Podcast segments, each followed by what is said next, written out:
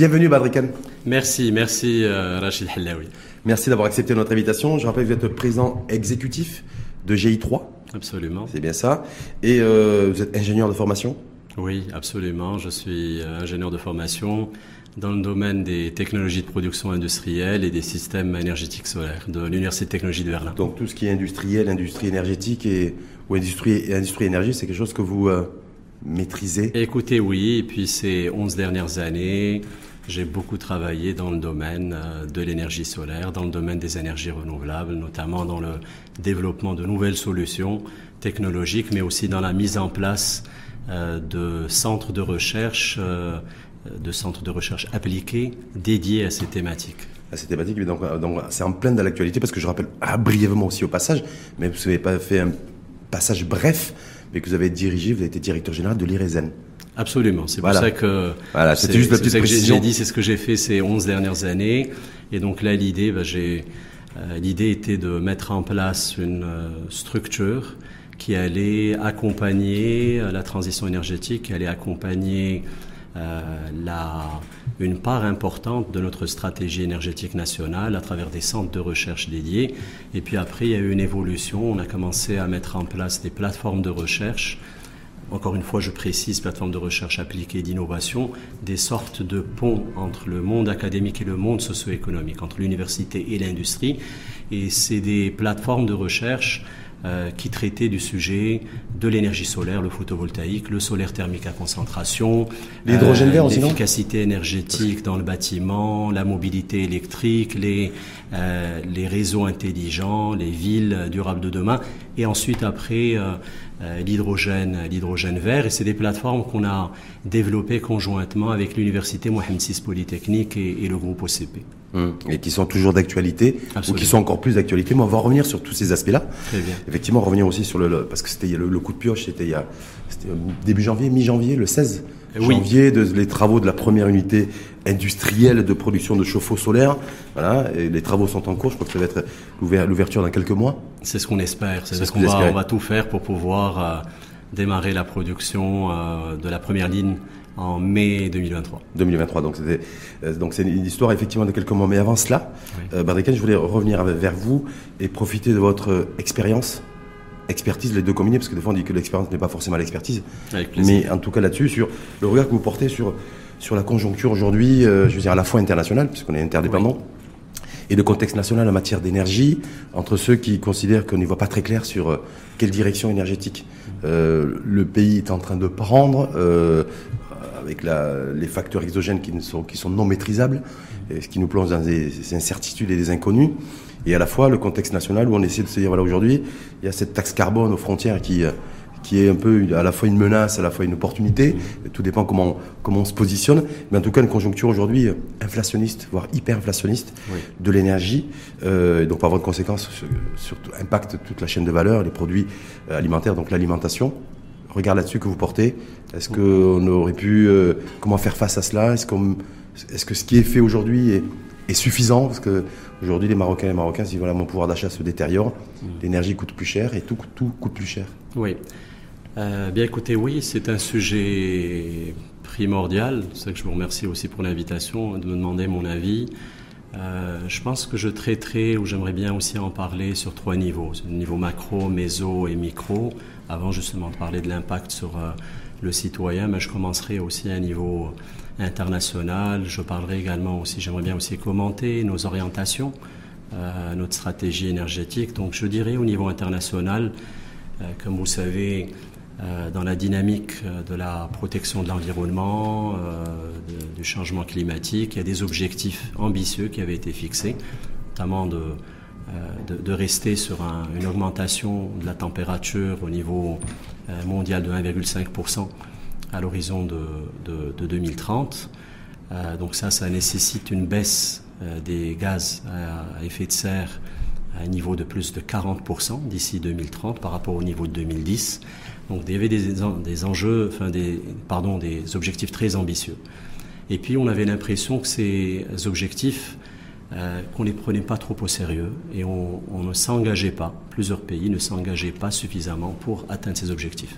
La crise pandémique, la crise énergétique a motiver tout le monde, pousse tout le monde justement à réagir rapidement parce que on a senti à quoi allait ressembler le monde au moment où justement ces énergies fossiles qui ne sont pas justement intarissables allaient, euh, euh, devenir euh, une denrée rare et que les prix allaient augmenter fortement. Vous savez que l'année dernière, concernant le charbon, euh, on a atteint un pic, on a dépassé les 400 dollars la tonne de charbon, alors qu'il y avait, euh, il y avait une période où on était à 40 dollars mhm, mhm. la tonne pour le charbon. Là, on est peut-être, euh, on, dépasse toujours les 100 dollars la tonne. C'est-à-dire que tout le monde a senti clairement la nécessité de passer à la décarbonation, la nécessité de la transition énergétique. Donc, je pense que clairement, au niveau mondial, cette situation regrettable a été vraiment la crise pandémique, ensuite aussi la crise énergétique due aussi à la, à la guerre, est en train de faire converger tout le monde. Et ça, c'est une bonne chose. Alors ça, c'est le niveau, au niveau international. Au niveau national, au niveau national, clairement, je vous dirais que euh, ce qui se passe devrait nous réconforter dans nos mhm. orientations et dans notre stratégie qui a été lancée en 2010. Une mhm. stratégie qui avait le plan solaire national. vision, voilà, euh, d'avoir un focus sur les énergies renouvelables, de développer fortement les énergies renouvelables.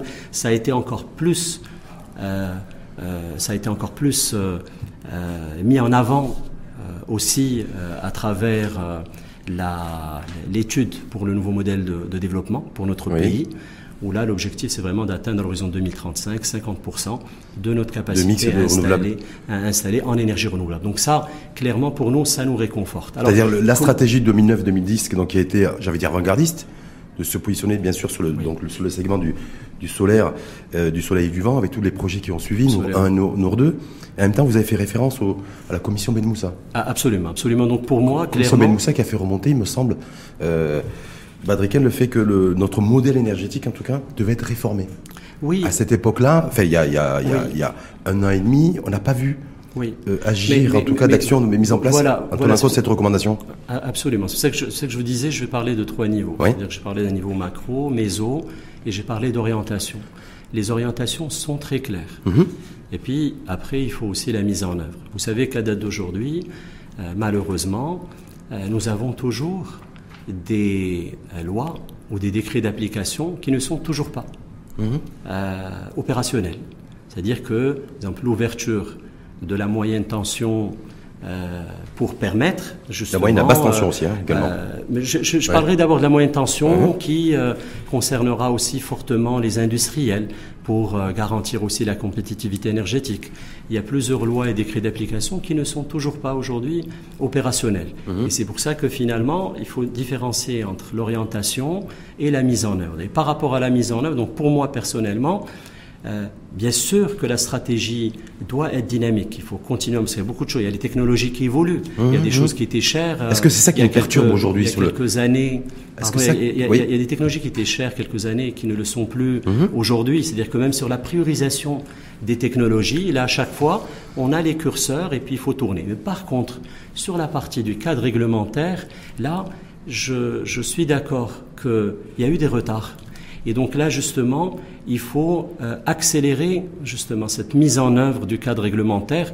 Et, là, je, vous citerai des exemples. Il y a la loi 82-21 de l'autoproduction qui permettrait à un industriel qui a suffisamment d'espace pour produire son, son, électricité et la consommer, eh bien, il y a un délai de 4 ans pour qu'elle soit... Ça vient d'être adopté. Hein, absolument, pour qu'elle soit opérationnelle. Moi, j'espère qu'on n'attendra pas encore 4 ans pour l'avoir et pour pouvoir justement euh, euh, commencer la mise en œuvre de projets. La même chose concernant aussi la loi 1309 des énergies renouvelables, hum. qui elle euh, va être revue. Il y a une nouvelle mouture, c'est la loi 4019 et également là par rapport à la loi 4019 qui va permettre aussi cette ouverture au niveau de la moyenne tension, permettre à tiers de produire et de vous vendre de l'électricité à moindre coût. Là encore, il va falloir aussi accélérer. Donc pour euh, vous répondre là clairement, ça, je vous parle de moyenne tension, bien sûr la basse tension, c'est quelque chose qui devrait également aussi à un moment euh, être ouvert. Donc en fait, euh, il faudrait clairement libéraliser le secteur en fait. Alors Parce que ça, c'est pas pas plus ou moins cadencé. En tout cas, c'est la finalité, c'est l'ouverture Clairement. L'ouverture du, secteur. Clairement, et on souffre du fait de voir aussi euh, euh, bah, des, des ouvertures de la moyenne tension euh, qui ont pris peut-être trop de temps. Bien sûr qu'il y a eu la crise pandémique, mhm. mais ça a pris trop de temps. Et donc là, clairement, aujourd'hui, pour moi personnellement, c'est l'enjeu. Il faut accélérer rapidement. En même temps, écoutez, vous savez, à l'international, vous avez parlé aussi de, euh, de, de, de décisions, de projections. Vous avez euh, les grands marchés, vous avez le marché européen qui, à travers le Repower EU, investit aujourd'hui plusieurs centaines de milliards d'euros, je pense 400 mhm. milliards d'euros, pour euh, accompagner rapidement la transition énergétique. Ils en profitent aussi pour baisser, ils veulent baisser la dépendance au gaz et au pétrole russe d'ici 2027, mais ils veulent consolider l'intégration des énergies renouvelables. Vous avez les euh, Américains, les États-Unis avec le euh, Inflation Reduction Act, l'IRA, hmm. également là encore aussi plusieurs centaines de milliards euh, de dollars pour soutenir l'industrie, pour soutenir également aussi le développement euh, des énergies renouvelables. Et puis là, sincèrement, euh, euh, Rachid Hillaoui, j'ai assisté hier à une réunion, une rencontre avec le ministre en charge de l'investissement, euh, Mohsin Jazouli, au niveau de la CGM. Et, et, puis, je n'avais pas clairement euh, vu la, la, le lien très fort avec le pacte national pour euh, l'investissement, euh, le pacte national pour l'investissement, et également aussi le soutien de cette transition énergétique. Alors, hier, c'était très intéressant parce qu'on a vu les instruments qui étaient mis en place. On parle aussi là d'à peu près 55 milliards de dollars, 550 milliards de dirhams. Mmh, sur 5 ans. Hein. Euh, sur 5 ans, mmh. euh, avec un objectif de création d'emplois. Et donc je pense aussi qu'au niveau national, aujourd'hui, ça va permettre le développement euh, industriel, la création d'emplois, d'emplois verts, la création également d'industries vertes, oui. Puisqu'il y aura la possibilité de cofinancer aussi des installations propres. Donc c'est une pour moi, à mon avis, une excellente opportunité et un excellent instrument pour pouvoir accompagner la dynamique et la transition énergétique dans le secteur aussi sauf, industriel. peut-être que la question que je vais vous poser de manière très spontanée, Badrikan, oui. c'est qu'est-ce qu'on fait de l'ancien et de l'existant? C'est-à-dire que là, en fait, la charte d'investissement, c'est effectivement une feuille de route aussi avec des, des outils, des instruments d'accompagnement en matière de financement pour un basculement de l'investissement public à l'investissement privé. Oui. Et, et, ce ratio est de passer donc sur un train de 100 milliards d'investissements par an du secteur privé, orienté vers l'écologie, la protection de l'environnement et les emplois verts et la création de, richesses vertes, si, si, je puis dire. Mais on a un tissu aujourd'hui productif euh, qui utilise de l'énergie carbonée, ouais. charbonnée, euh, et qui là qui existe et qui emploie oui. aussi du monde. Donc je me dis voilà, cette chaîne d'investissement effectivement elle est tournée sur la, vers l'avenir. Donc oui. pour faire un appel de, à l'appel du pied aux investisseurs oui. nationaux et internationaux. Mais qu'est-ce qu'on fait de l'existant aujourd'hui? Écoutez, écoutez, l'existant le, doit aussi euh, suivre cette évolution. Mmh. Vous savez que sur plusieurs secteurs qu'on pensait être des secteurs aujourd'hui conventionnels, classiques, vous avez énormément d'évolutions technologiques. C'est-à-dire qu'aujourd'hui, euh, un producteur euh, euh, de composants électriques classiques, d'armoires électriques, pourrait également se spécialiser dans la fabrication euh, de bornes de recharge de voitures électriques ou mmh. d'onduleurs oui, pour les oui, installations solaires, On vous etc. renvoie tout le temps en vous disant, bah, également, il nous faut un marché sur la batterie électrique. Oui, non, écoutez... pour la borne, la borne pour les véhicules, euh, véhicules électriques, pas autonomes, j'allais dire autonomes, mais en, en, tout cas pour les véhicules électriques, il faut un marché pour ça. Oui, non, mais il faut ça, une infra pour ça. Ça, ça, ça le, on, on il faut la visibilité. On, on, doit voir les choses différemment. On doit voir les choses différemment. Moi, j'aimerais bien, je sais que on devrait parler de mes activités actuelles et puis aussi de des projets dans quelques minutes. Mais et moi, de, je vais, j'ai, peut-être en profiter. Voilà, ma transition, ouais. mais je vais peut-être en profiter maintenant pour vous citer oui. un exemple. Oui. Aujourd'hui, sur la production de modules photovoltaïques pour mmh. produire de l'électricité, vous avez toujours un marché qui, est, qui reste limité au niveau mmh. de notre pays. Mmh. Mais par contre, vous avez un grand potentiel aussi pour l'export. Mmh. Nous avons aujourd'hui l'expertise qu'il faut, nous avons un tissu industriel qui est en train d'évoluer, une charte d'investissement qui encourage l'investissement et qui on peut avoir une subvention qui peut aller jusqu'à 30%, ce qui va nous permettre aussi d'être compétitif, une main d'œuvre compétitive. Donc, pour fermer un peu cette parenthèse, je vous donne un exemple sur une usine oui. qui emploie 1000 personnes pour, avec 1000 MW de capacité de production annuelle pour les wafers, la chaîne de valeur avant les cellules photovoltaïques, mmh. 1000 MW de production de cellules photovoltaïques et 1000 MW de production de modules photovoltaïques. Donc là, on parle à peu près de 1000 personnes. Euh, une usine ici au Maroc serait compétitive, elle ne le serait pas ou très difficilement en France, en Espagne ou en Allemagne. Donc là, clairement, nous avons une carte à jouer aussi vers l'export. Alors, la demande, la demande est en train d'évoluer. Alors, clairement, vous avez parlé de visibilité. Quelle est la visibilité pour moi aujourd'hui? La visibilité pour moi aujourd'hui, c'est euh, l'Europe l'Allemagne qui va installer 22 gigawatts, 22 000 mégawatts euh, chaque année. Mhm. Euh, L'Espagne qui va installer aussi à peu près plus de 50 000 mégawatts également aussi annuellement. Les États-Unis qui vont installer plus de 17 000 mégawatts euh, annuellement. Le Maroc avec, si je prends le cas, que le groupe OCP qui s'engage avec plusieurs gigawatts d'ici 2027. Donc on parle aussi de plusieurs milliers de mégawatts. Donc oui, la donne a changé. Alors, Rachid Hillaoui, il y a quelques années, nous étions sur un marché d'une cinquantaine de mégawatts annuellement. Mhm. Et là, on va passer à un marché où on parle déjà de centaines ou d'un millier de mégawatts par an dans le domaine du solaire. Mégawatts produits Non, de mégawatts à consommer, à acheter. Moi, je parle à acheter, donc du, marché. J'ai cité l'exemple de l'OCP, mhm. la décarbonation aussi du secteur industriel avec l'ouverture de la moyenne tension, etc.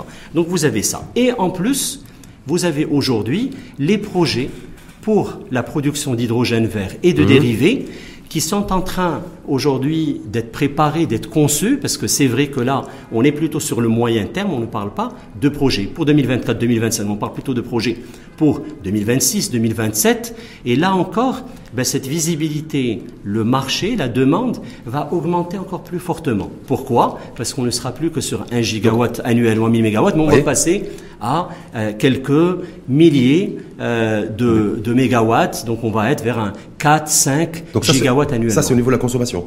Ça, c'est au niveau de la consommation pour justement produire, pour produire de l'ammoniac euh, décarboner, ce que va faire euh, aujourd'hui le groupe OCP, avec cet objectif d'ici 2027 mhm. de produire un million de tonnes d'ammoniac. Mhm. Euh, le groupe OCP importait ou importe presque annuellement 2 millions, de tonnes d'ammoniac. Un peu plus de 2 millions. Produire un million et uh-huh. ensuite, à l'horizon de 2032, pouvoir produire 3 millions de tonnes. Et ça, clairement, c'est une opportunité parce que, écoutez, ce, quel était le défi que nous avions au Maroc?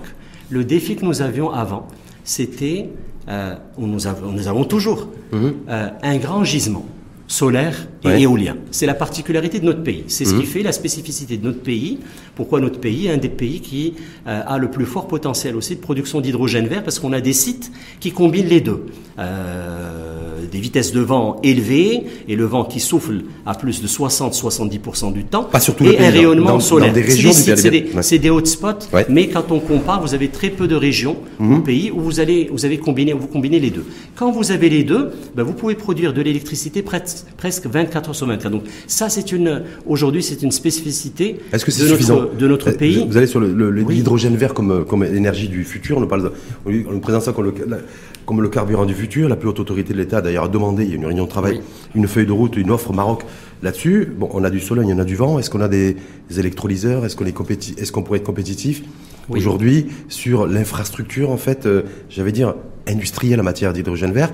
Il y a eu, a priori, je tiens ça d'un propos qui a été, euh, qui a été euh, exprimé par la ministre de tutelle, Leila Ben Ali, sur l'hydrogène vert. Attention, il ne faut la pas faire comme pour les ENR, les énergies renouvelables puisqu'il n'y a pas d'écosystème industriel qui a été mis en place, malgré le fait que ça fait plus de dix ans que la, la, stratégie nationale a été mise en place. Donc je veux bien qu'il y a du vent, il y a du soleil, il y a effectivement l'OCP qui est une vraie feuille de route mmh. et qui va s'y atteler, mais ça reste c'est un opérateur, ça va être l'opérateur moteur, mais j'avais dire d'un autre côté, les industriels aussi disent voilà mais nous, qu'est-ce qui, qu'est-ce qui va être fait sur la, fabriquer la batterie électrique aujourd'hui? Il n'y a personne chez nous qui est capable de fabriquer de la batterie électrique. On part sur l'hydrogène vert.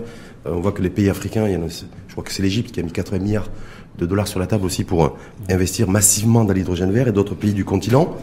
Nous, on est où? Est-ce qu'on est dans, les radars? Est-ce qu'on n'est pas dans les radars? Badriken Est-ce que, est-ce que voilà, euh, est-ce qu'il faut retenir aussi les leçons? Parce que je rappelle, vous avez une vraie expertise sur les ENR, de ce qui a été loupé au niveau des ENR et qui ne doit pas être loupé dans l'écosystème industriel hydrogène vert à venir. Oui, ben écoutez, où c'est qu'on en est Nous avons été le premier pays arabe et premier pays africain à publier sa feuille de route hydrogène, donc euh, avec euh, clairement une approche qui diffère mhm. de l'approche initiale relative euh, au solaire, parce que la grande différence, c'est que pour l'énergie solaire, on voulait que tout soit porté par le public et par l'État, alors que là, l'approche a changé. L'idée, c'est de dire euh, le secteur public met en place un environnement favorable et laisse le privé venir justement développer les projets, parce que vous savez la grande différence. Je vous ai dit tout à l'heure, nous, avons un défi. Quel est ce défi? Un gisement gigantesque et une consommation, un marché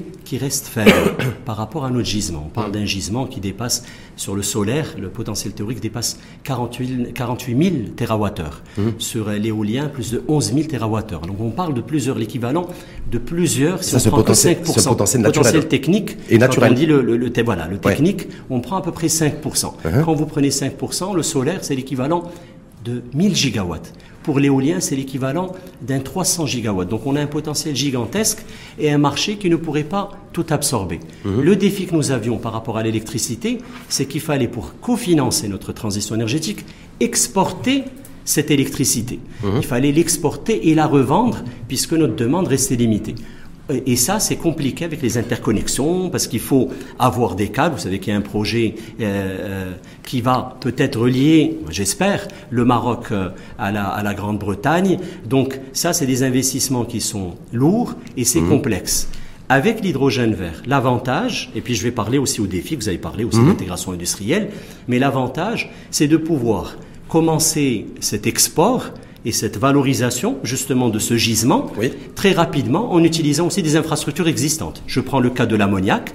L'ammoniac, nous avons des infrastructures qui permettent d'importer 2 millions, plus de 2 millions de tonnes par an. Nous pourrons après, lorsqu'on produira notre ammoniac euh, euh, vert, utiliser ces infrastructures pour exporter autant. Et donc ça, c'est euh, c'est un avantage. Nous pouvons utiliser aussi le transport maritime pour le début, avant de parler, là encore, de pipelines ou de, de gazoducs. Et on peut imaginer justement ce secteur de l'hydrogène vert comme celui de l'automobile. C'est-à-dire qu'on va avoir des investisseurs étrangers qui vont venir, qui vont s'installer au Maroc, utiliser ce gisement renouvelable. Et là, il faut un modèle. C'est pour ça qu'il y a une offre Maroc qui est en train de voir le jour, qui a été demandée. Donc, il faudra nécessairement en fait, avoir une signature, par, Sa Majesté, une signature internationale. Et donc venir à ce moment, non, j'y arrive. Et donc venir et commencer aussi à exporter cette euh, cette matière première et ce vecteur d'énergie vers euh, l'étranger et vraiment avoir un, avoir un, chiffre d'affaires et avoir aussi un marché colossal. Alors l'intégration industrielle. Alors l'intégration industrielle, j'y arrive.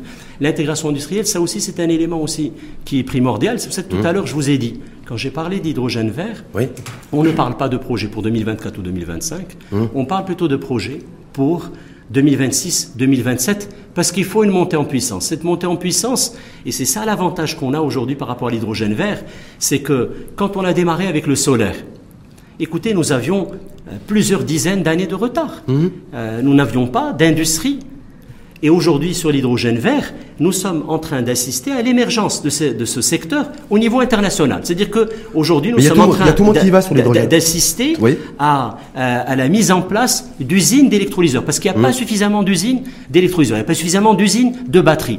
Donc, euh, oui, nous avons notre Mais il n'y a, pas d'acteurs industriels, nous, avons, maroco-marocains, qui sont aujourd'hui qui sont déjà positionnés là-dessus. Oui, mais vous avez encore une, une demande oui. Euh, gigantesque, c'est-à-dire qu'il y a encore des dizaines, centaines d'usines de production d'électrolyseurs et de production de batteries qui devront voir le jour. Et nous avons là clairement notre chance. Avec quelle politique au niveau des intrants? Avec quelle politique au niveau des intrants? Électrolyseurs, électrolyse aujourd'hui, c'est produit massivement en Asie donc essentiellement du côté de la Chine, oui, qui est en train d'être déconfiné. Voilà, voilà aujourd'hui, je me dis, on a envie de faire, on a envie de voilà, voir d'attirer des grandes, des grandes signatures. Il y avait un moment le Adani, le géant indien, qui connaît quelques difficultés aujourd'hui euh, dans, dans, son pays d'ordre financier qui maîtrise en fait la, qui maîtrise l'expertise hydrogène vert, qui pourrait venir ici un peu à l'image, vous l'avez dit, du l'écosystème industriel automobile. Et dire mes valeurs aujourd'hui sur l'électrolyse, électrolyseur. Si on n'a pas d'électrolyse, d'électrolyseur à des prix compétitifs, on ne pourra pas se positionner sur l'hydrogène vert. Mais, mais c'est ce que disent aujourd'hui les opérateurs industriels à travers le monde.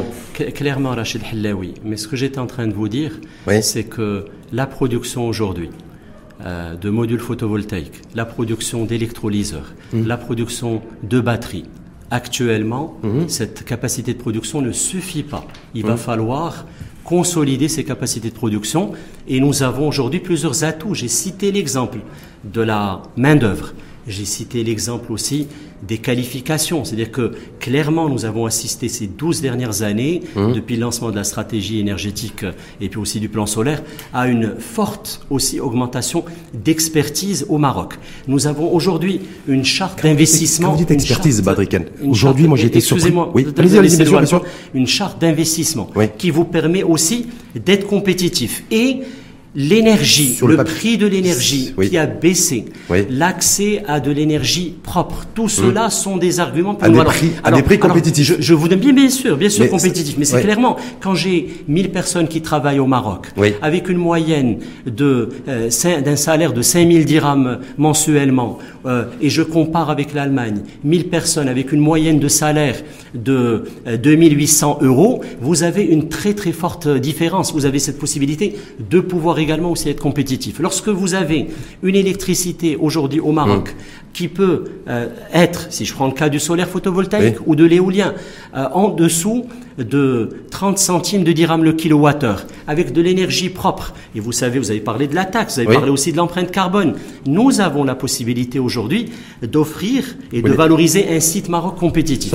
Excusez-moi, et laisse-moi finir. Vous avez l'OCP. Vous avez aujourd'hui l'OCP qui est un expert du secteur de l'industrie de la chimie. Parce que pour l'hydrogène vert, vous avez besoin de deux expertises. Mmh, mmh. Le renouvelable et, et, puis aussi la chimie. Et nous avons aujourd'hui aussi les deux. On a développé une expertise dans le domaine du renouvelable et on a développé l'expertise dans le domaine aussi de, de, dans le domaine aussi de la chimie. Alors qu'est-ce qui manque Pour moi, si vous permettez, qu'est-ce qui manque?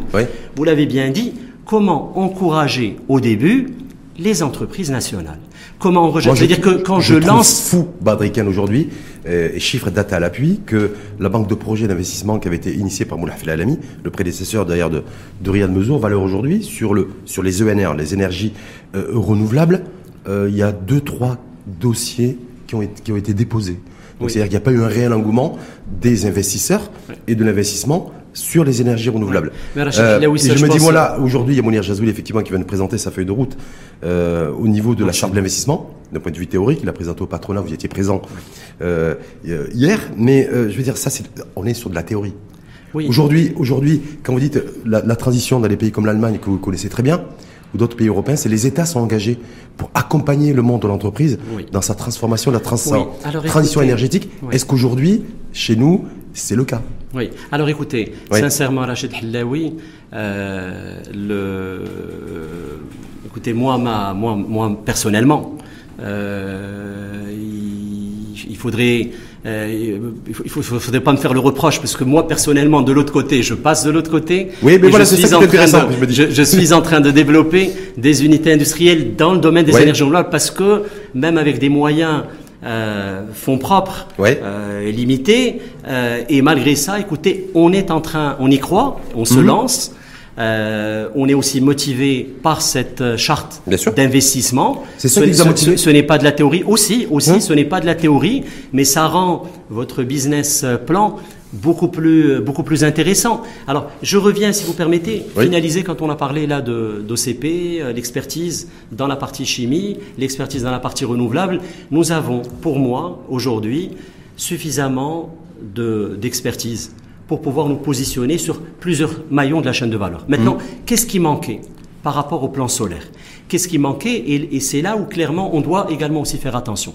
C'est vrai que par rapport à la compétitivité. Aujourd'hui, pour le solaire, pour l'éolien, nous n'avons plus besoin d'incitation. C'est-à-dire qu'on peut faire des projets au moment, comme vous avez dit, au moment où on est compétitif, on peut faire des projets. Cela dit, on a remarqué que par rapport au plan solaire au début, ça allait tellement vite que les entreprises avaient du mal à suivre. Et puis, on n'a pas prévu, même par rapport aux tailles, parce que ça c'est important, Rachid mmh. oui, les cahiers de charges.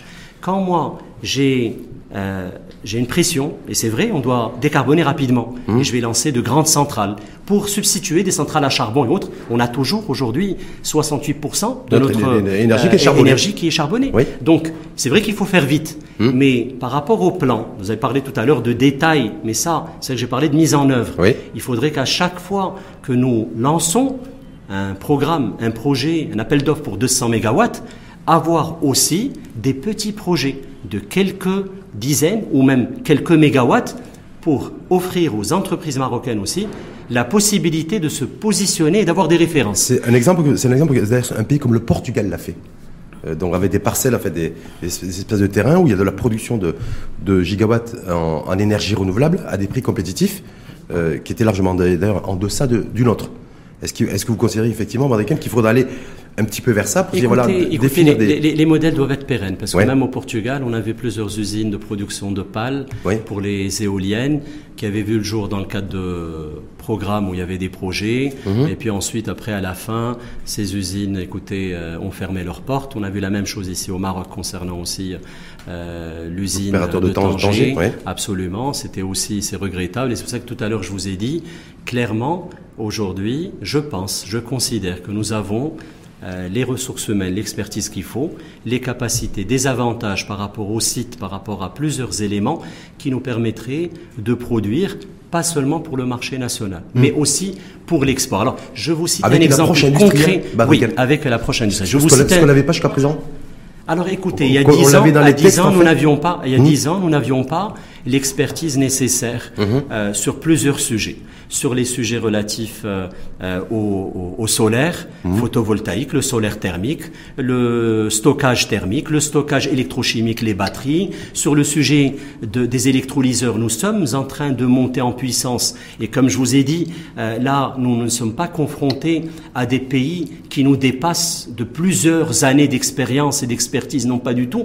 Le marché, le secteur est en train d'émerger et nous avons la, la possibilité de nous positionner. Alors, j'aimerais bien vous donner un exemple. Par exemple, sur les modules photovoltaïques, sur les cellules photovoltaïques. Ça, c'est un sujet sur lequel, alors vous savez, c'est un business sur lequel vous, êtes positionné. absolument. nous avons lancé aujourd'hui la première unité industrielle pour la fabrication de chauffe-eau solaire. Là, clairement, moi-même, j'étais souvent frustré euh, depuis plusieurs années de voir euh, euh, que 100% des produits des chauffe-eau solaires étaient importés mhm. de Chine, euh, euh, de Turquie, parce que pas cher, parce que pas cher à des prix compétitifs. pas seulement de Grèce aussi. La Grèce importe plusieurs composants d'Asie, mhm. les assemble en Grèce et les revend avec un Made in Europe, etc. Mhm. et également de Turquie. Donc plusieurs produits qui étaient fabriqués ici et donc pas de chauffe-eau solaire qui était fabriqué au Maroc. Donc on commence avec une unité de production de chauffe-eau solaire. Je commenterai ce, ce, sujet et puis je voulais vous parler de l'usine de cellules photovoltaïques pour vous donner un exemple exemple concret. Celle qui va être lancée dans un second temps. Voilà, qu'est-ce qui a changé Alors, qu'est-ce qui a changé, Rachid Hillawi C'est plusieurs éléments. Premièrement, la situation actuelle, mhm. euh, la situation géopolitique actuelle qui va nous donner, alors j'espère que les choses vont se calmer, mais ça va nous donner aussi une longueur d'avance. Alors premièrement, sachez que le grand marché américain, les 17 000 euh, mégawatts dont j'ai parlé annuellement pour le solaire photovoltaïque, mhm. les Américains souhaiteraient importer des cellules et des modules qui ne sont pas, qui n'ont pas comme origine la Chine. Donc ça déjà, ça ouvre de nouvelles opportunités. Et il n'y a mhm. pas suffisamment d'usines pour répondre aux besoins. Le marché européen, les Allemands, etc., ne souhaitent également aussi pas importer que chinois. Mhm. De l'autre côté, nous avons également aussi euh, aujourd'hui une taxe carbone à la frontière. Ça implique que et on a fait nos calculs, c'est-à-dire qu'on a un partenaire technologique, on a un partenaire financier. Lorsqu'on voit tout le détail des, coûts des composants, des intrants, jusqu'à produire la, cellule photovoltaïque, ensuite le module photovoltaïque, on est plus cher que euh, les producteurs chinois de seulement 10%. Mhm. Ou peut-être même, je vais dire 8%. Mhm. Ces 8% pour nous, ben écoutez, on arrive à les rattraper sur le transport parce que vous avez un coût de transport qui est élevé et vous avez vous êtes plus proche pour, exporter des, des bien sûr. et nous avons un, nous avons un transport aujourd'hui maritime sur l'empreinte carbone qui est beaucoup plus lourd. Et donc là nous avons un avantage. Il y a également aussi des ruptures technologiques. Vous savez que mhm. les choses ont évolué. Et aujourd'hui nous étions confrontés à une compétition de producteurs, de fabricants chinois avec des capacités de 10 gigawatts, 10 000 mégawatts de capacité de production annuelle. Aujourd'hui, avec l'évolution des technologies, on était sur des cellules photovoltaïques, PERC, on passe à TOPCon. TOPCon, on rajoute une couche pour pouvoir mieux capter euh, les, rayons et avoir des rayons, un, et, rayons solaires et avoir un rendement qui est plus élevé. Cette technologie va obliger les fabricants chinois à changer à peu près plus de 35% de leurs équipements et à commencer aussi avec des capacités, pas de 10 gigawatts, ils vont réadapter peut-être peut-être 1 gigawatt, 2 gigawatts. Pour finir le, le, le, le point et, et l'argumentaire. Hmm. Et donc là, clairement, c'est-à-dire que pour nous, avec 1000 mégawatts de capacité de production annuelle, nous allons aussi être compétitifs par rapport à cette nouvelle technologie sur les premières années en attendant la montée en puissance. Alors après, last but not least, c'est ce que je vous ai dit tout à l'heure et j'ai cité des chiffres avec une usine de 1000 MW en wafers, 1000 MW en cellules, 1000 MW en module photovoltaïque, vous avez à peu près, à peu près presque 1000 personnes. Et donc là, aujourd'hui, même nos partenaires mhm. européens auraient des difficultés à être compétitifs euh, en Europe. Mais nous, nous avons la possibilité d'être compétitifs. Et pour vous donner un exemple, Juste sur la oui, si vous très rapidement, parce que je voulais vous amener sur Très rapidement. Vous savez que ça fait des années, j'ai eu beaucoup de coopération technologique avec la Corée. Et à chaque fois que j'étais en Corée, on me disait, je disais, bah, écoutez, vous êtes positionné sur ce sujet, ce sujet, la, la, euh, plusieurs composants, les, modules, les cellules, euh, euh, les batteries. et il me disait à chaque fois, si les Japonais peuvent, ben nous on peut faire aussi également. Mmh. Aujourd'hui, pour moi, il y a un modèle, c'est la Turquie. Vous savez qu'aujourd'hui, le pays qui est en train de vivre un développement industriel dans le domaine du solaire, dans la production de cellules photovoltaïques de modules, c'est la Turquie. Et aussi sur les chevaux solaires. Avec un engagement des pouvoirs publics. Et, pour nous, c'est un. Mais on le, on le, on, le, on le, sent, nous aussi, on le sent. Et c'est pour ça que je dis aujourd'hui, si nos amis turcs peuvent, nous pouvons aussi, et c'est pour ça que j'ai parlé de capacité, de ressources humaines, et aujourd'hui d'instruments qui nous, qui nous soutiennent. Est-ce que les commodities, les intrants, vous euh, parce qu'il faut disposer d'intrants, j'ai vu oui. cellules photovoltaïques avant votre venue, vous m'avez fait travailler tard euh, Badriken, mais bon, je l'ai fait avec beaucoup de plaisir, comme le, fait de vous recevoir. Et je me suis rendu compte que pour la fabrication en fait, de cellules photovoltaïques, il fallait maîtriser aussi, disposer en tout cas, de semi-conducteurs. Alors, il fallait. On est bien d'accord il fallait, il faut peut-être petite correction. Ouais, la cellule photovoltaïque, c'est du semi-conducteur. On a besoin de lingots. On a besoin de lingots, on a besoin de silicium. De silicium. on est sur du, sur du mono, c'est du silicium, c'est des lingots. Voilà. Qu'est-ce qu'on fait? Ben, C'est des sortes de fours. Mhm. On met de la silice. Euh, énormément d'énergie, de la pression, et ensuite on a un, euh, des cristaux, un cristal qu'on va récupérer, qu'on va découper, on va scier, et ensuite on va avoir notre cellule photovoltaïque qui va être traitée. Donc matière première silicium, on est bien d'accord. Matière première silicium. La, la, Chine en dispose apparemment euh, de manière infinie, très largement, comme les, les semi-conducteurs, on le voit bien d'ailleurs, il y a cette bagarre technico-industrielle entre les États-Unis et la Chine sur les semi-conducteurs. Comment nous, nous Maroc, oui. au, travers, au travers de vous, parce que c'est vous qui, mais, qui, qui, qui, êtes positionné sur le marché, vous pouvez être compétitif en matière de prix, compte tenu que le silicium, c'est une matière première. excusez-moi, vraiment petite euh, différenciation. Souvent, quand on parle justement de semi-conducteurs, on parle beaucoup des composants. Oui. Là, moi, je suis en train de parler aussi de la matière première. Mhm. Je suis en train de parler vraiment du silicium pour produire un composant qui, lui, pourrait aller vers le semi-conducteur, non, là, irait vers le solaire. Mhm. C'est du silicium qui est un tout petit peu moins pur, mais en tout cas, c'est du silicium qui va être utilisé pour le solaire. Concernant le silicium, aujourd'hui, euh, si je cite l'exemple d'une entreprise, une grande entreprise allemande, Wacker, euh, produit énormément de silicium. Vous savez qu'en Europe, à un moment, il y avait un marché du semi-conducteur qui était développé et ils ont tout délocalisés. Mhm. Et donc aujourd'hui, vous avez euh, des industries qui ont toujours la mhm. capacité de vous livrer suffisamment de silicium. Il y a également la Russie, ça c'est un fait. Mais vous avez, en ce qui concerne le solaire, il y a des entreprises allemandes, scandinaves, qui en produisent aussi. Et donc là, clairement, l'accès à cette matière première n'est pas aujourd'hui problématique. Par contre, ce qui est important à savoir, et c'était ça le défi, j'en ai pas parlé aussi tout à l'heure, un autre argument, vous savez, quand on a eu au Maroc des positionnements sur la production de modules photovoltaïques, on avait toujours des usines de capacité de production limitée. On avait des usines de 15 MW, de 30 MW. C'est très difficile de faire la compétition à une usine qui produit, elle, 1000 MW, 5000 MW de capacité de production de modules photovoltaïques par an. Et donc là, la donne, ce qui, ce qui est important, c'est d'avoir une capacité plus importante et de se positionner aussi sur la cellule. Pourquoi? Parce que, écoutez, la marge aujourd'hui sur les modules photovoltaïques, ça a été un peu l'erreur de l'Europe. Et je vais vous dire une chose aussi, vous avez parlé comment faire les choses différemment. Une erreur de l'Europe, une erreur des États-Unis, c'est de se dire à un moment, ben c'est comme les téléphones. Mon téléphone, j'ai le produit, la valeur ajoutée, elle est sur le produit final, la conception. Les composants à l'intérieur, on s'en fiche, c'est importé.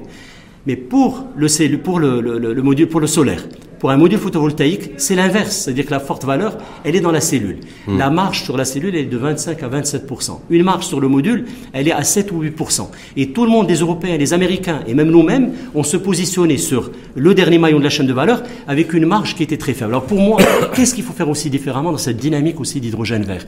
Par rapport au solaire, ce que j'ai trouvé aussi un peu regrettable, c'est que quand on a commencé, on a lancé nos, nos projets. Les Européens ont lancé également aussi leurs projets.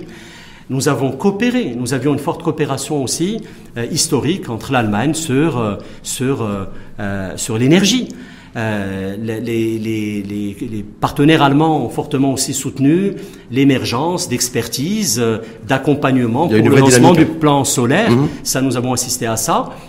Et à la fin, on a préparé un programme et on a lancé des appels d'offres internationaux pour avoir que des composants venant de l'étranger, notamment venant de l'Asie et de la Chine. Hum. Ça, c'est dommage, ça, il faut le faire différemment. Et là, je vous rejoins. Il ne faut pas avoir une approche prix, c'est ça que vous dites, une approche coût Il faut avoir une approche plus, plus large et plus globale. L'approche doit, être plus doit être plus intégrée. Je vous cite l'exemple sur l'hydrogène vert.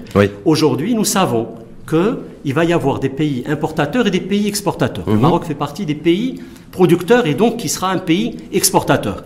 Et donc là, clairement, si je sais que dès le début, je cite l'exemple, je prends l'exemple de la France, la, la Hollande ou autre, je sais que l'Allemagne va importer fortement. Et nous, nous mmh. allons produire. Et nous allons mettre en place des projets ensemble. L'Allemagne a mis en place un programme d'achat qui s'appelle euh, H2 Global, mmh. d'achat de l'hydrogène plus cher, c'est-à-dire pour les premières années où mmh. il y aurait encore une différence de prix. Alors c'est-à-dire qu'on va produire au Maroc pour exporter en Allemagne. Lorsque je sais que des partenaires marocains, industriels, consortiums marocains, avec des consortiums allemands, vont mettre en place une relation de coopération commerciale énergétique. On pourrait aussi, dès le début, demander à ce que la partie industrielle se fasse sur une forte concurrence entre le Maroc, oui, entre le Maroc. On va être sur une forte concurrence aujourd'hui parce que même au sein même des États membres de l'Union européenne, un certain nombre de pays se sont mis, se sont positionnés sur la production d'hydrogène. Donc il se pourrait aussi qu'entre entre entre pays membres de l'Union européenne, il y, a, il y ait de l'export et import d'hydrogène vert. Écoutez, monsieur, monsieur là, sincèrement, oui. Rachid Hillaoui, c'est ce que j'ai dit là, gentiment. Non, allez-y. alors écoutez, vous avez euh, dans le, avec l'objectif décarbonation. Et là, les derniers rapports de l'Agence internationale de l'énergie vous montrent que les objectifs, là clairement, et les projections vont être accélérés de 85%. C'est-à-dire que l'objectif maintenant, à l'horizon 2030, c'est d'arriver à 45% au niveau mondial d'intégration des énergies renouvelables. C'est-à-dire que là, clairement, tout le monde a vu ce risque euh, géostratégique de, dépendre, de dépendre. Tout, le monde s'est positionné.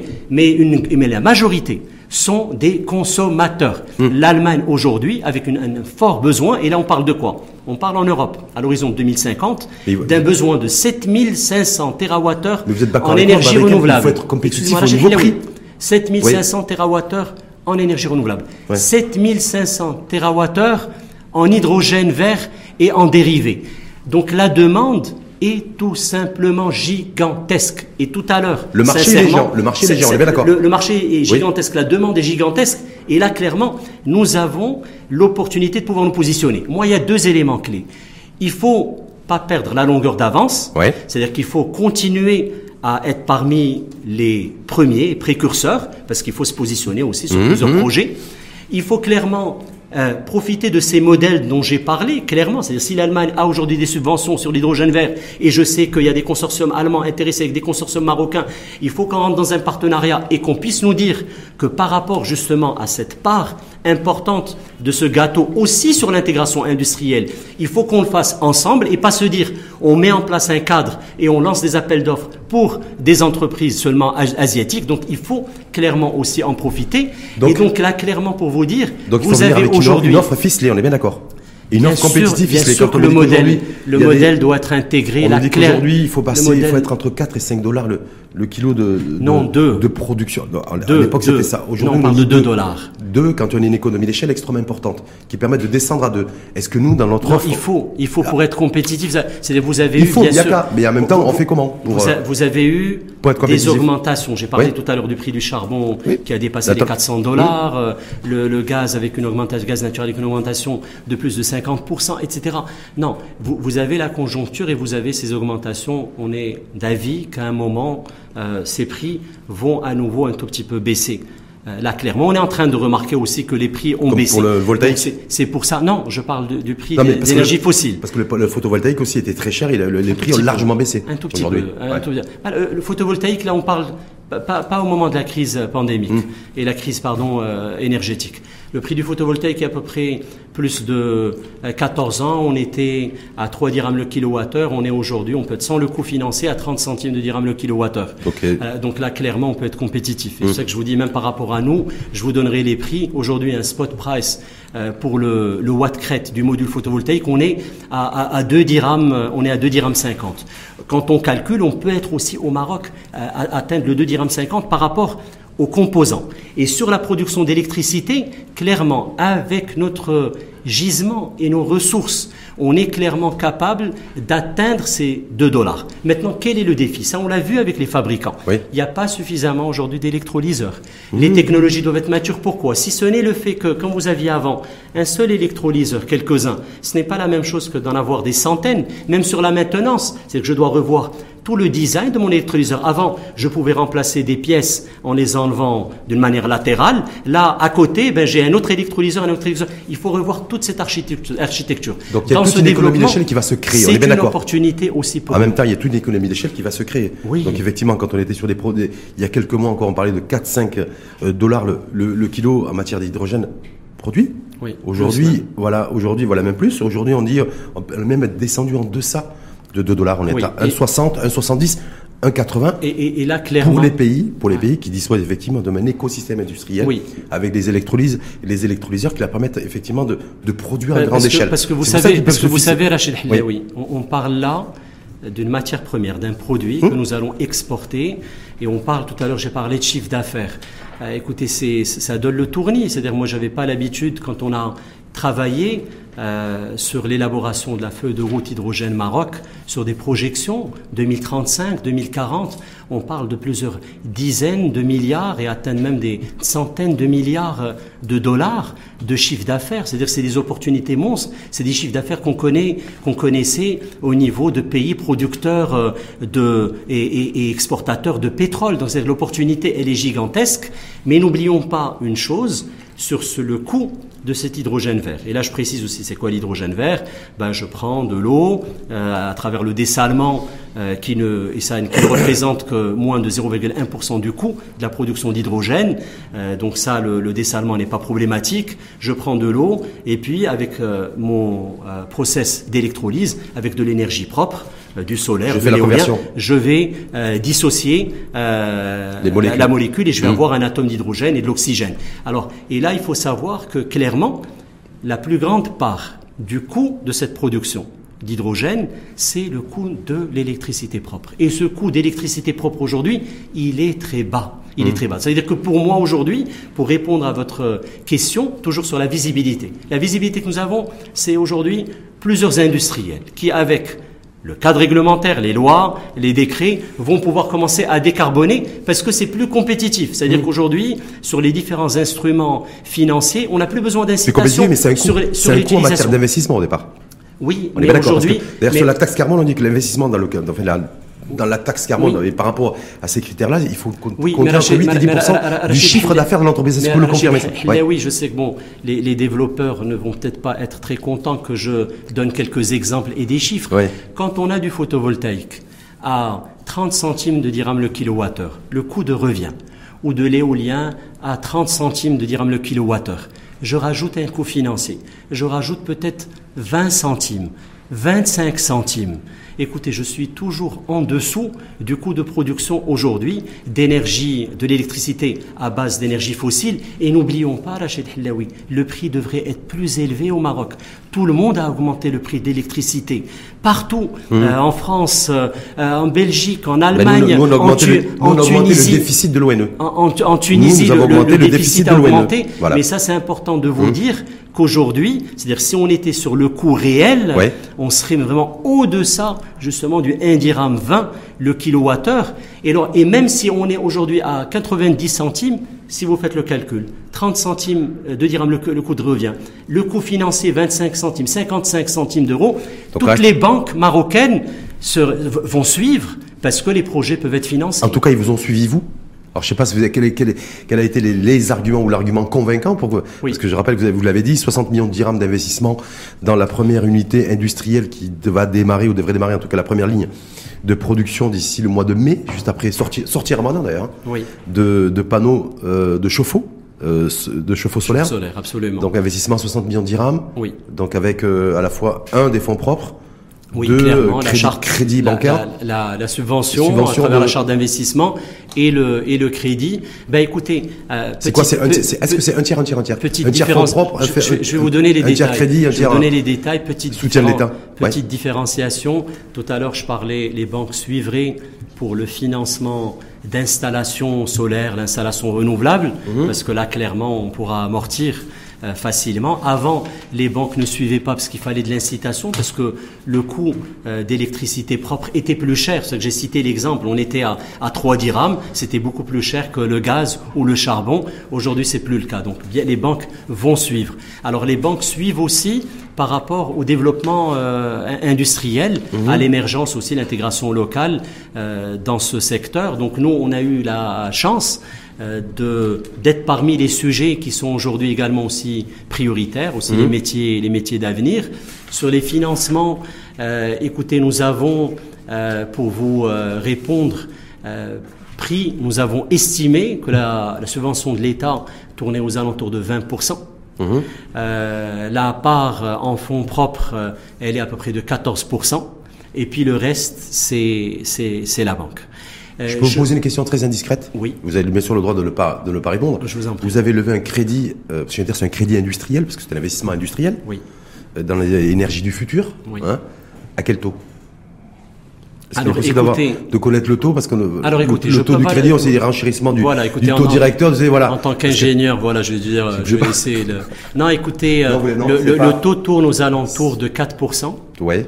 Le taux tourne aux alentours de Parce que vous avez eu 4%. l'engagement de l'État qui vous soutient la subvention, c'est ça qui a permis de. Écoutez aussi clairement, bah, les- le, le taux était bas à ce moment-là. Mmh. Et sachez aussi que la subvention de l'État rend aussi, euh, écoutez, euh, rend le, le- le- le financement aussi plus intéressant. Maintenant, si vous me posez la question, moi j'aimerais bien aussi vous dire ce que j'ai vu, ce que j'ai senti. Oui. Euh, tout à l'heure, j'ai parlé de l'accélération des procédures pour la mise en œuvre du cadre réglementaire. Tout le cycle législatif, Il y a- oui. voilà, ça c'est vraiment un appel et, il faut il faut tout faire pour accélérer. Mais de l'autre côté, qu'est-ce que j'ai constaté? Là, je suis passé de l'autre côté, je suis dans le privé. Euh, les procédures bancaires euh, sont aussi très très très rigides et sont lentes.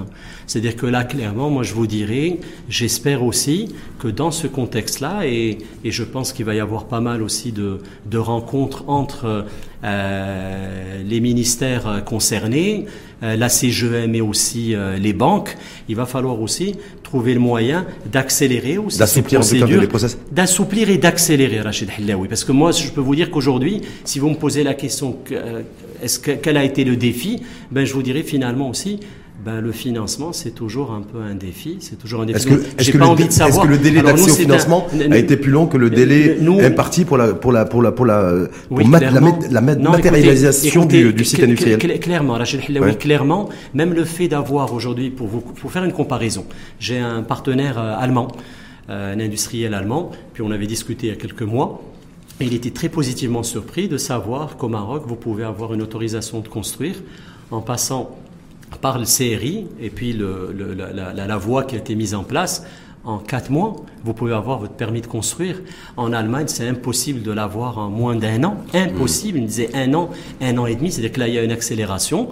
Il y a clairement aussi un avantage. Par contre, ce que j'ai vu aujourd'hui, c'est que par rapport justement aux banques, j'espère qu'il y aura euh, cette euh, synergie et une symbiose aussi euh, public-privé par rapport euh, au pacte national pour l'investissement pour avoir accès plus facilement aussi à, à l'investissement. J'ai, je, je n'ai pas encore euh, cette impression. Moi, je vais vous dire, nous avons, nous nous sommes lancés dans l'entrepreneuriat en équipe. Je ne suis pas seul. Je n'aurais peut-être pas pu. Vous êtes trois, je. Nous sommes trois. Mhm. J'aurais pas pu. Donc, nous sommes deux, on va dire, technologues, un associé investisseur, et puis heureusement qu'il est aussi là. Moi, c'est pour vous dire, c'est, c'est, il faut, il faut pas aussi mal le prendre. Je le dis d'une manière aussi très positive, très constructive. Euh, je, suis revenu d'Allemagne il y a 12 ans. Euh, je connais très bien le secteur, je connais très bien le sujet. Euh, nous avons aussi un associé investisseur. Et moi, quand j'entends à chaque fois, voilà, on veut soutenir les jeunes entrepreneurs, j'aurais pas eu, euh, on n'aurait pas eu cette personne avec nous, cet investisseur, cet associé investisseur. Euh, je n'aurais pas eu aussi, comme vous avez dit, cette expertise, cette expérience. Et j'aurais été vraiment, un, bon là j'ai 48 ans, euh, j'aurais eu 25 ans, 30 ans, j'aurais voulu me lancer tout seul avec très peu de moyens, ça aurait été très, c'est encore très difficile. Donc là, là clairement, ça c'est un volet qui me frustre tout à l'heure, j'ai parlé, été très positif quand je vous ai dit, nous avons aujourd'hui un développement d'expertise, mmh. nous avons pu former énormément de doctorants spécialisés sur tous les sujets, sur les batteries, sur, nous avons aujourd'hui aussi plusieurs mmh. euh, dizaines de doctorants spécialisés aussi dans les électrolyseurs, etc. Mais de l'autre côté, ce que j'ai senti, c'est que là, clairement, il va falloir sensibiliser tout le monde, la partie publique et privée, sur l'enjeu des délais. C'est-à-dire que quand vous êtes dans l'investissement, et vous avez parlé de compétitivité à l'international, c'est-à-dire avoir un retard d'un an, peut-être pour vous, ou de d'un an et demi, ou de ça peut être vraiment surtout au rythme où catastrophique. Les, les, nouvelles technologies et les solutions innovantes, euh, plus particulièrement. En tout cas, vous êtes arrivé à, on retiendra que vous êtes arrivé au bout du chemin. Vous avez changé votre costume, cravate et, et peut-être chemise aujourd'hui en tant qu'entrepreneur et PDG et président exécutif de GI3. Donc euh, bravo à vous. Hein Écoutez, merci beaucoup, euh, merci. Et puis je continue euh, toujours à œuvrer, et puis j'espère à contribuer à l'émergence ben, de nouvelles filières, de nouveaux métiers verts. C'était mon toujours, ça a toujours été mon dada même cette partie relative à l'innovation. Et puis, si vous permettez, j'aimerais bien insister sur un point, c'est que dans la création aussi de cette première entreprise, nous avons avec nous des partenaires académiques. Nous avons l'Université Mohamed Ben Abdullah de Fès, avec une grande expertise dans le domaine du solaire thermique, dans le solaire thermique pour les chauffe-eau solaires. Ils sont avec nous pour euh, garantir une innovation continue. Et on va faire la même chose aussi pour les cellules photovoltaïques. Écoutez, et on va continuer dans cette dynamique. Euh, là, oui, la théorie, mais elle est en train de passer à la pratique Aujourd'hui, il y a une charte d'investissement 550 milliards de dirhams. J'espère aussi sincèrement que les banques aussi vont suivre. Ça, c'est quelque chose qui est très important. Complètement. Et ça, c'est pour, boucler l'écosystème. En tout cas, merci une fois de plus à vous. Merci à vous. D'avoir partagé votre expérience, expertise et euh, regard et appréciation sur les enjeux énergétiques. En fait, à la fois sur du court terme, parce que là, il y a une inflation qu'il faut gérer, mais après, il y a du moyen terme et, et du long terme aussi. L'impact aussi, l'enjeu en tout cas de l'hydrogène vert. Euh, comme solution de solution d'avenir en matière de, en matière d'énergie, mais surtout à l'export, et comment aussi euh, pouvoir aussi financer notre transition énergétique et défossiliser, on peut le dire comme ça, défossiliser notre notre notre notre énergie si on veut pouvoir être compétitif et visible dans les radars internationaux. Et puis, si vous permettez, me permettez un dernier petit point. Bien sûr. Euh, le travail d'équipe est important. C'est-à-dire qu'on a plusieurs sujets qui sont, et le sujet de l'énergie est transversal, et donc là il y a vraiment une nécessité de travailler en équipe, la partie publique, la partie privée, et ça j'ai l'impression qu'on n'y arrive pas encore très bien. On a eu une expérience où on a appris, c'était la crise pandémique, bah où ça a bien marché, et donc je pense qu'il faut capitaliser sur cette expérience. Vous n'allez pas finir sur une, sur une, note de nostalgie de la pandémie? Non, pas écoutez, non, de la pandémie non plus? Non, pas du tout, pas du tout. Nostalgie peut-être par rapport à la à IRSN, à, la, partie recherche appliquée. C'est pour ça que j'essaie aussi de tirer ça avec moi. Merci en tout cas infiniment à vous, Badriken.